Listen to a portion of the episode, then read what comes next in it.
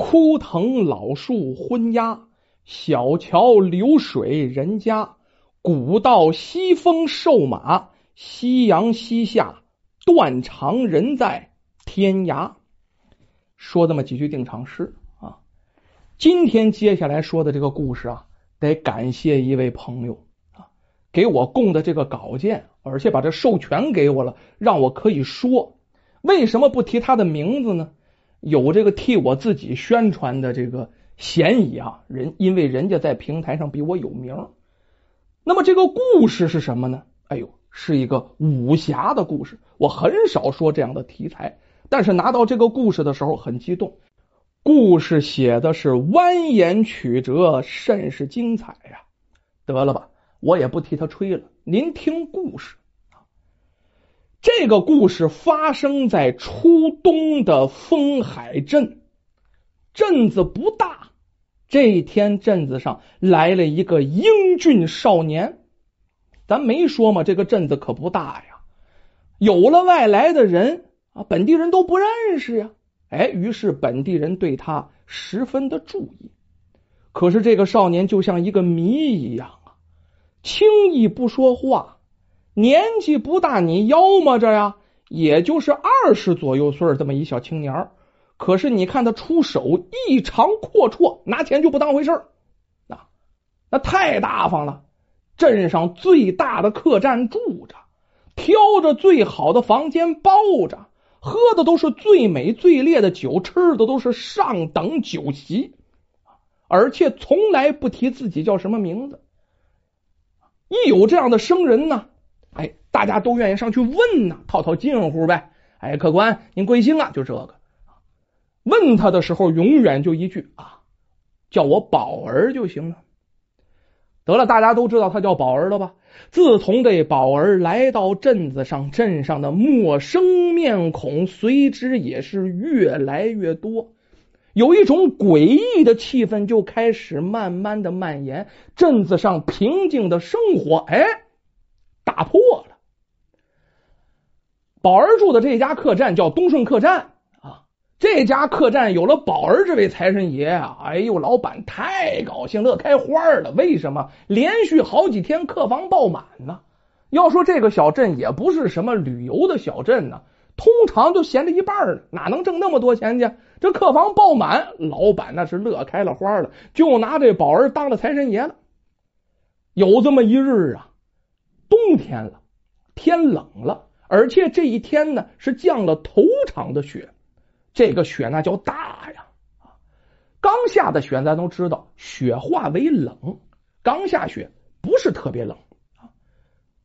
到了后晌，客栈仍然爆满呢，那吃饭的地方每一桌啊全都是满员。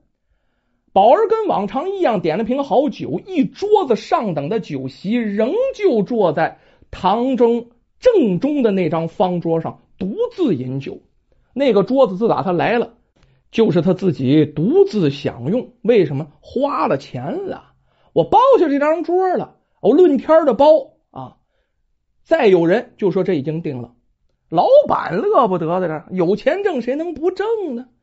这宝儿周围的桌子上坐也是坐满了客人哈，但是这些客人可跟普通的客人不一样哦。那到酒楼里的什么行商的、做买卖的、庄稼户啊，这个本地聚会的啊，这都不是啊，这些都不是本地人，也都不是行商的。他们有一个共同的特点，都带着家务事儿，长的、短的、带钩的、带刺的、带勒的、带刃、带五尺钩、带倒环刺的。各种各样的家事可都放在边上。咱说这个宝儿腰板很直，这手拿筷子夹了一个芙蓉虾仁放到嘴里，闭上嘴吧嗒吧嗒滋味，味道真不错。吃了口虾仁哎，瓶子里倒出点米酒来，把这菜咽下去之后啊，一扬脖就把这碗米酒给干了，看的是那么的潇洒。放下碗来，这碗往桌上一蹲，咣！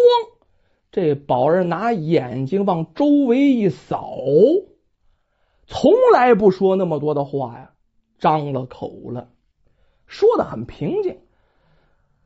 风雷堂马刀帮、快刀门、铁剑盟，当当当当当当往下说。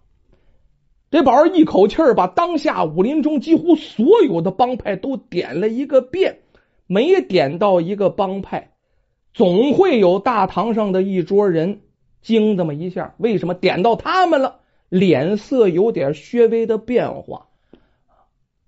宝儿还往下念呢，可是不等他念完，马刀帮的帮主马万里就突然站了起来，大喝一声。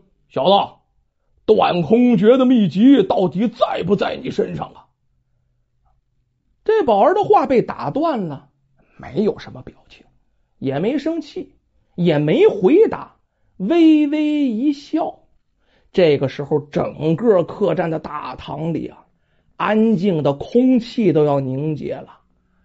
咱们书中代言说这断空诀是什么东西？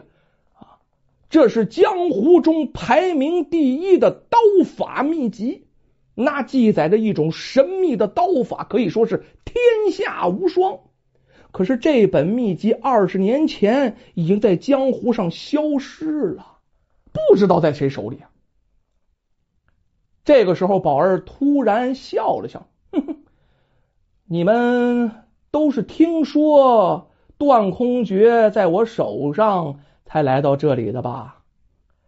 马万里没回答，但是呢，所有人都是这么回事儿。他的眼神跟在场所有的人都是因为这个才来到此地的，也都是为了找这宝儿拿这宝刀秘籍来的，也都想把这秘籍是据为己有。就在这个时候，宝儿说话了。你们都是听谁说的断空诀在我这儿啊？啊，他这一问，无人敢答。要说江湖上的消息啊，散播起来是非常快的，但是你找这头到底是谁第一个说的，那上哪儿找去呀？啊，无缘可找。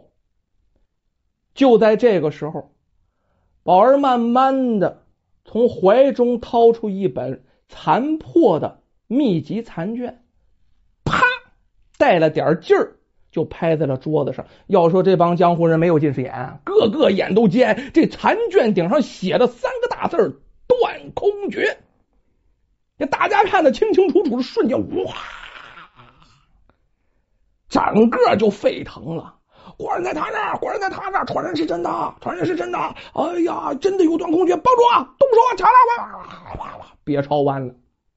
他们该怎么吵怎么吵。要说这宝儿真有个定性啊，在那只是微微一笑啊，根本没把这些人当回事儿为什么呢？大家都是吵，拿刀的拿刀，动枪的动枪，没有一个往前靠的。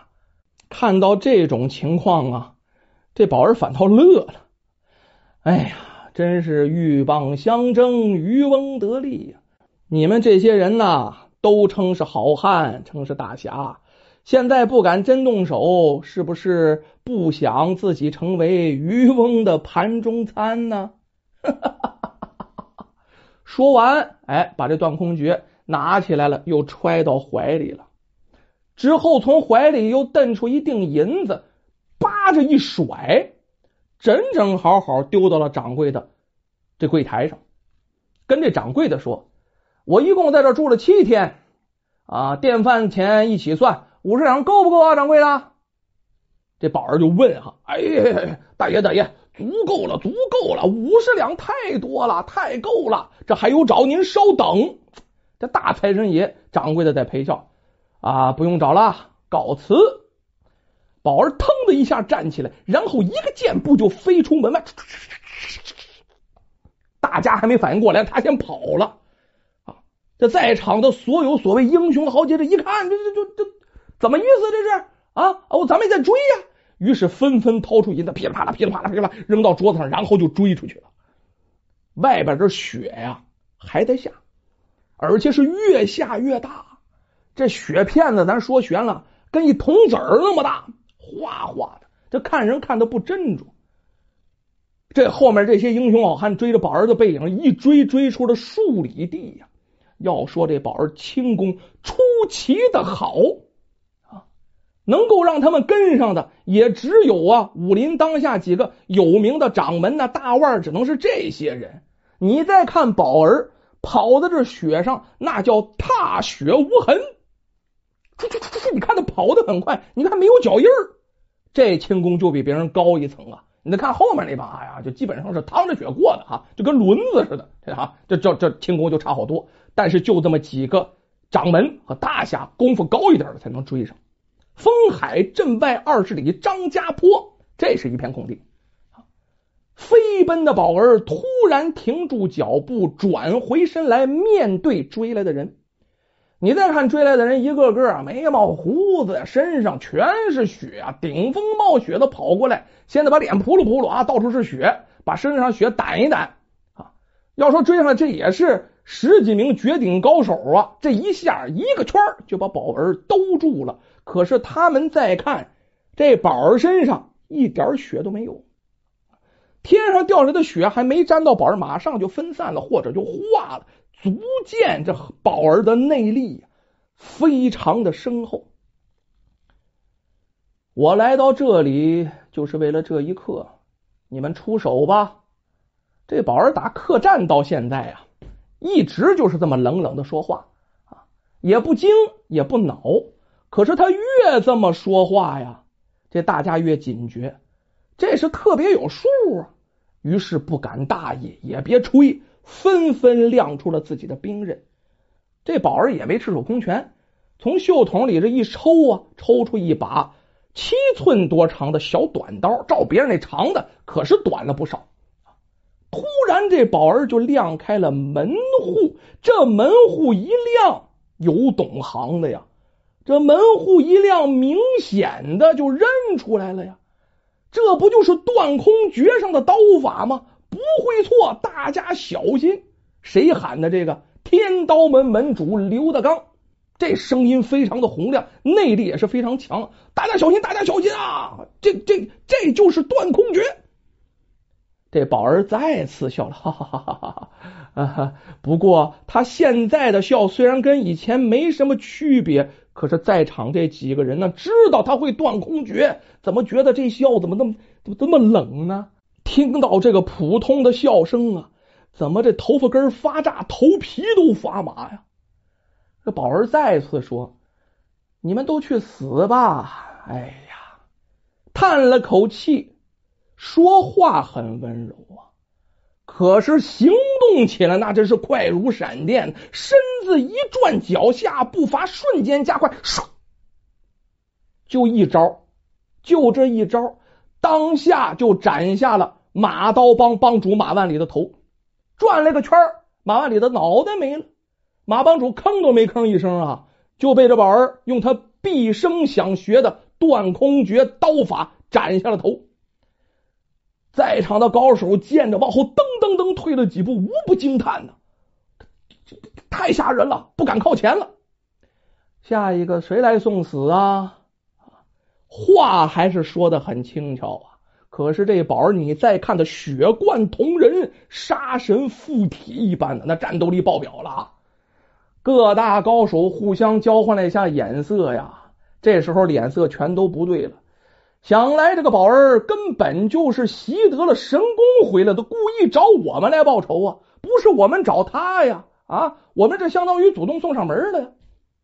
看着这身首异处的马帮主，在场所有人都知道，咱们这里不管是谁，单打独斗未必能赢啊！谁能赢了这天下第一刀法呀？啊，这小子太厉害了！现场这十几个高手啊，那都是现在当今武林头一排的人物，马上互相交换了一下眼色，这下算结了盟了。他们就一起向这宝儿进攻，而且那是痛下杀手，是招招致命。要说这宝儿真不含糊啊，一个人勇斗十几个顶尖高手，三十多个回合，硬是没落了下风，除了刀斩了。啊，这个马帮主之外，就马刀帮的帮主之外，又杀了六名江湖顶尖高手。可是明眼人一看，看出来了，风雷堂堂主啊马上就喊，那刘堂主马上就喊，他的招数用完了啊！我敢确定，他招法不全，习练未精，大家加把劲儿啊！那众人一听，信心大涨了。于是剩下的所有高手们，全都拿出了看家的本领啊，加紧了进攻。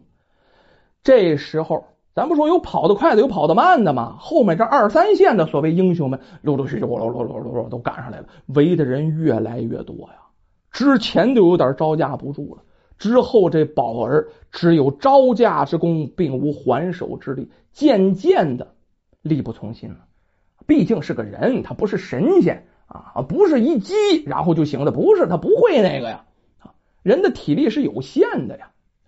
这时候雪是越下越大呀，他知道自己撑不了多久了。这宝儿很奇怪啊，他自己觉得是怎么了？我现在看着雪怎么变成红色了呀？啊书中代言怎么回事？杀鸡眼了，眼睛都充血了，看什么都是红色。那句话怎么说呀？好虎架不住一群狼啊！一人打一招，他就得三四十招的应对呀，那都不得累死吗？最后宝儿终于耗尽了内力，元气大伤，嗓子眼儿发青，噗的一口老血就喷出来了。喷出血的时候还来了一句：“哎呦，原来我的血是甜的呀！”噗的一声喷出来了，下一刻，宝儿倒在地上，众人往上一冲，将宝儿乱刃分尸，剁成了肉泥。可是宝儿死了，宝儿胸中的那个秘籍呢？全都喊是我的，秘籍是我的，玩意儿我的，我抢的，我杀的，我要杀了你。结果这些人杀了宝儿，这些人呢？众人又开始哄抢秘籍，这秘籍一会儿在你手里，一会儿在他手里，谁拿着秘籍，谁肯定先死。这一仗杀的是天昏地暗，惊天动地，直杀到深夜，在场的人几乎死绝了，尸首已经铺满了整个张家坡，到处都是脑袋，到处都是水呀，那真叫血流成河呀！啊，找一个整尸首不容易。要说都死了也冤枉这些人，最后剩六个，最后剩六个人，他们六个分别是十字剑侠王超生、快刀门主马中忍啊、天刀门主刘大刚、铁剑门主宫阙和洋河大侠周天，还有一个叫海沙帮的帮主叫宋琦。当他们杀了最后一个得秘籍的高手的时候，他们呢相互瞅了眼，全都停手了。为什么他们本来就是个联盟？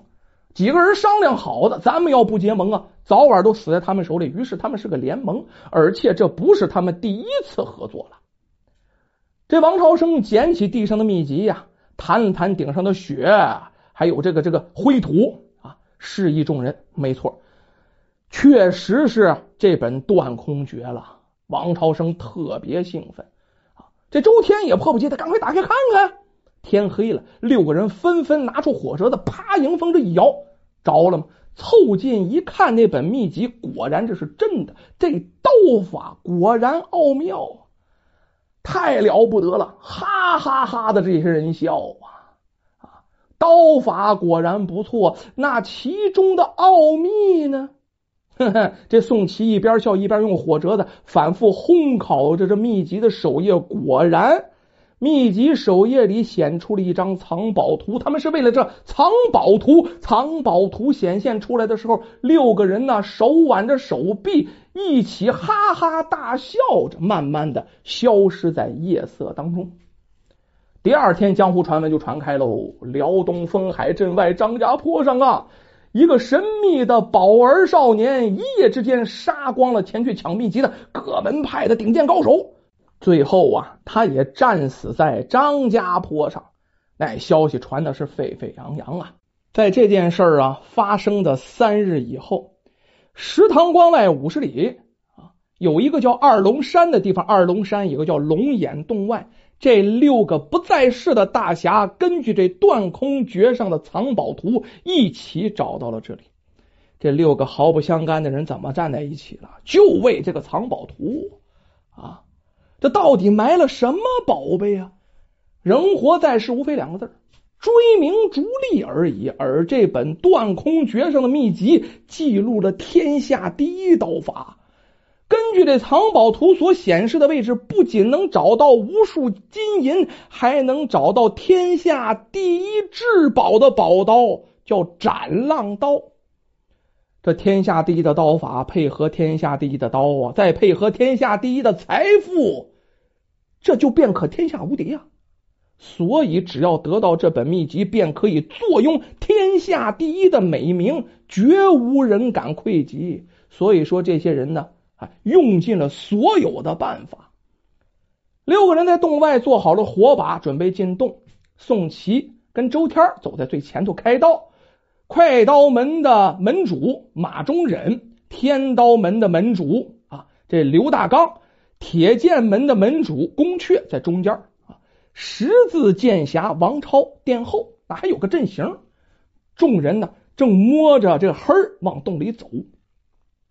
这王超生，咱说殿后啊，他心眼活泛，都走到这一步了，眼珠一转，顿生邪念呢。从袖子里掏出一个早已准备好了一支毒针筒，向五个人的背后慢慢就举起这个针筒来了。站住！王超生冷冷的叫停了随行所有的人。洞内顿时响起了回声啊！这笑声让人直起鸡皮疙瘩呀！兄弟们，对不住。那句话怎么说的？人为财死，鸟为食亡啊！这王超生的话不多，但是大家全明白了啊。他是想反，想独吞秘籍，不想合作了，想收拾我们。说时迟，那时快，啪！这王超生按动扳机呀，这针筒上飞出数百个钢针，他前面五个人个个有性命之忧，这都是毒针呐。全都喂上了五步蛇的毒药，见血封喉，中一针，五步之内就完蛋了。想活那是不可能啊！洞内这么狭小，你武功再高，你没处躲去呀。于是马中忍、刘德刚、宫阙当场毙命。要说这宋琦和周天这人不错啊，拿着这尸体当挡箭牌，这才保住了性命，没挨到针。可这时候，王超生的长剑已经撤出来了。他对自己的功夫很自信呢，就我这功夫以一敌二，完全没有问题。这三个人互亮兵刃，就准备大打出手，那是你死我活。可是就在这个时候，这洞内居然有人说话了。可是这声音一出，不由得呀，让他们三个又结成联盟了。这声音是来自阴曹地府的声音。哼哼，你们的命都是我的。这声音他妈太熟悉了，不不不不可能！他他他他他不是死了吗？那个刚死里逃生的宋七惊呼，下巴都要掉下来了。这个时候，洞内呀，突然是灯火通明，一个三个人都很熟悉且很害怕的身影。终于让他们看清楚了，这是一个一身红袍的老人，手里啊擎着一口宝刀，他的身后珠光宝气堆砌着数不清的金银。他们揉揉眼睛，以为自己看错了哈，结果没看错，这老人便是二十年前为了断空诀，他们几个联手害死的前武林盟主。盟主看着他们三个呀，脸上带着愤怒，却含着一丝忧伤。你们既然找到这儿了，那宝儿便是死了吧？说到这儿啊，这盟主的眼角流下了眼泪。死死了？不不不不不不，不过不是我杀的，是是是是他们，是他们。不害怕吗？这周天害怕的开始抖起来了，把这杀宝儿的罪责就推给别人了。你说什么？你也有份儿不用抵赖。说这里面这宋琦宋大侠，嗨，这还算条汉子。这时候他算冷静。可是这个时候就他们仨就三个人了，他们要划了六个人。刚才那几位不死，你要对这盟主还差不多啊啊！你这是三个人了，根本呢几乎没有什么胜算。要是再有个人心力不坚的话，那肯定是必死无疑了。盟主一笑。放心吧，你们谁都跑不掉。话音刚落，这位前盟主啊，脚步已经开始慢慢的移动，越来越快，越来越快，身形一转，唰着一刀啊，破空而来，这身法也太快了啊！那周天还没反应过来呢，一刀脑袋就搬了家了。旁边的王超生这一看，这这这这这这刀是这这斩浪刀，这是这是斩浪刀。没错，斩浪刀、断空诀配合起来，威力绝对是天下第一。哎，这宋琦叹气。不过啊盟主啊，我在临死前还有点事儿想问您呢。说吧，让你死个明白。二十年前，我们十几个人联手，亲手把你杀了，你是怎么怎么复活的？对吗？哼哼。你们合伙杀的是我的替身，他也是陪我练刀的活靶子，否则就凭你们十几个人的本事，根本杀不了我。哦，啊，所以当时我们杀的是你替身之后，就没有找到断空诀，对不对啊？后来我捡了一个孩子，我们在这洞里苦练刀法二十年，就是为了今天设计诱惑你们自相残杀。后来又用这本残破的秘籍骗你们进洞，由我亲自杀光你们报仇。呃，那那盟主报仇，既然你神功大成，天下无敌，为什么不直接重出江湖，打上门来找我们得了？非要牺牲那孩子的性命，不可惜吗？假如老朽亲自在江湖上走动。你们江湖上耳目众多呀，我在明，你们在暗，难免重蹈覆辙。你们总是在暗中下手的习惯，我早就知道了。周琦听到这儿，恍然大悟了。我懂了，我懂了，盟主，你你是故意以一本残破的秘籍给那孩子当诱饵，你故意不教那孩子所有的刀法，这就这就是让我们误会那孩子手里有秘籍的内容本来就不全啊。所以没有把刀法全练出来，藏宝图上藏宝，必然会骗我们到这里。最后我们还不能够通过这本残破的秘籍事先知道你的绝招。这样的话，哪怕是我们几个把秘籍上的功夫都练出来了，也对你起不了什么影响啊，是不是这样啊？不错不错，你很聪明啊啊！后面几招才是精华呀！哈哈，你们练前面那些没有用。说着说着，这位盟主啊，哎，再一次亮出了这天下第一刀。好了，你们俩安心上路吧。可是还没动手呢，这王超生突然大叫一声，浑身抽搐，七孔流血，咣当就倒地上。这盟主也吓一跳，哼哼。安心上路的是你们，我这事先呢早有准备，已经在你们手中拿的火把上下了一种慢性剧毒解药，我是事先服下了。原本想毒翻他们几个，我独吞宝藏和秘籍的，没想到捎带手还能把你这老家伙给收拾了。这谁说话？宋琦，最阴最险就他啊！这老盟主觉得也不对呀，啊！一运气血，不对了，真是中毒了。摸摸自己的鼻子，已经流出血了。紧接着头晕目眩，这知觉渐渐的就要消失了，身子晃晃荡荡的，邦当就坐在了地上。我的，我的，都是我的了。这宋七看着盟主手上的宝刀啊，再看着秘籍呀。啊！再看着后面这些金银珠宝啊，那都是我的了，近似于疯狂。赶快说，老家伙啊！秘籍上的残页在哪里？秘籍上的残页在哪里？残残页在在老子老子的心里。这盟主的眼睛啊，仿佛死灰复燃一般，啪就闪了一下。跟焚光回光返照一样哈，紧接着倾尽最后一丝力气，手中的斩浪宝刀啪就扔出去了，随着还喊了一声“乾坤一掷”，唰，刀就扔出去了。这就是断空诀当中最后一招的杀手锏呐，而且只能用这斩浪刀才能施展出来。你拿个菜刀，这玩意儿不好使啊，必须是刀跟这武功配合。这一招便是盟主极力掩饰的最厉害的一招。这宋琦刚刚听见这盟主喊这一声，下一刻没反应过来，那脑袋瓜就掉地上了。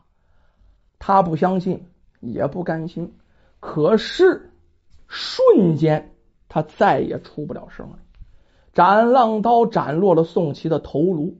然后又飞回了这老盟主的手中。这个时候，盟主再也动不了了。他刚才这一招催动了大量的内力真气，导致这剧毒涌入血脉，死在当场。刚才这一治啊，便是他在这洞中练了二十年才练成的最后的绝技。练成之后，第一次用，就是在今天。用了一次，他也就一命呜呼了。从此以后，武林中所有成名的绝技便通通都失传了。可是武林呢，就是武林；江湖就是江湖，江湖的故事仍然不断。以后还有更多的传说。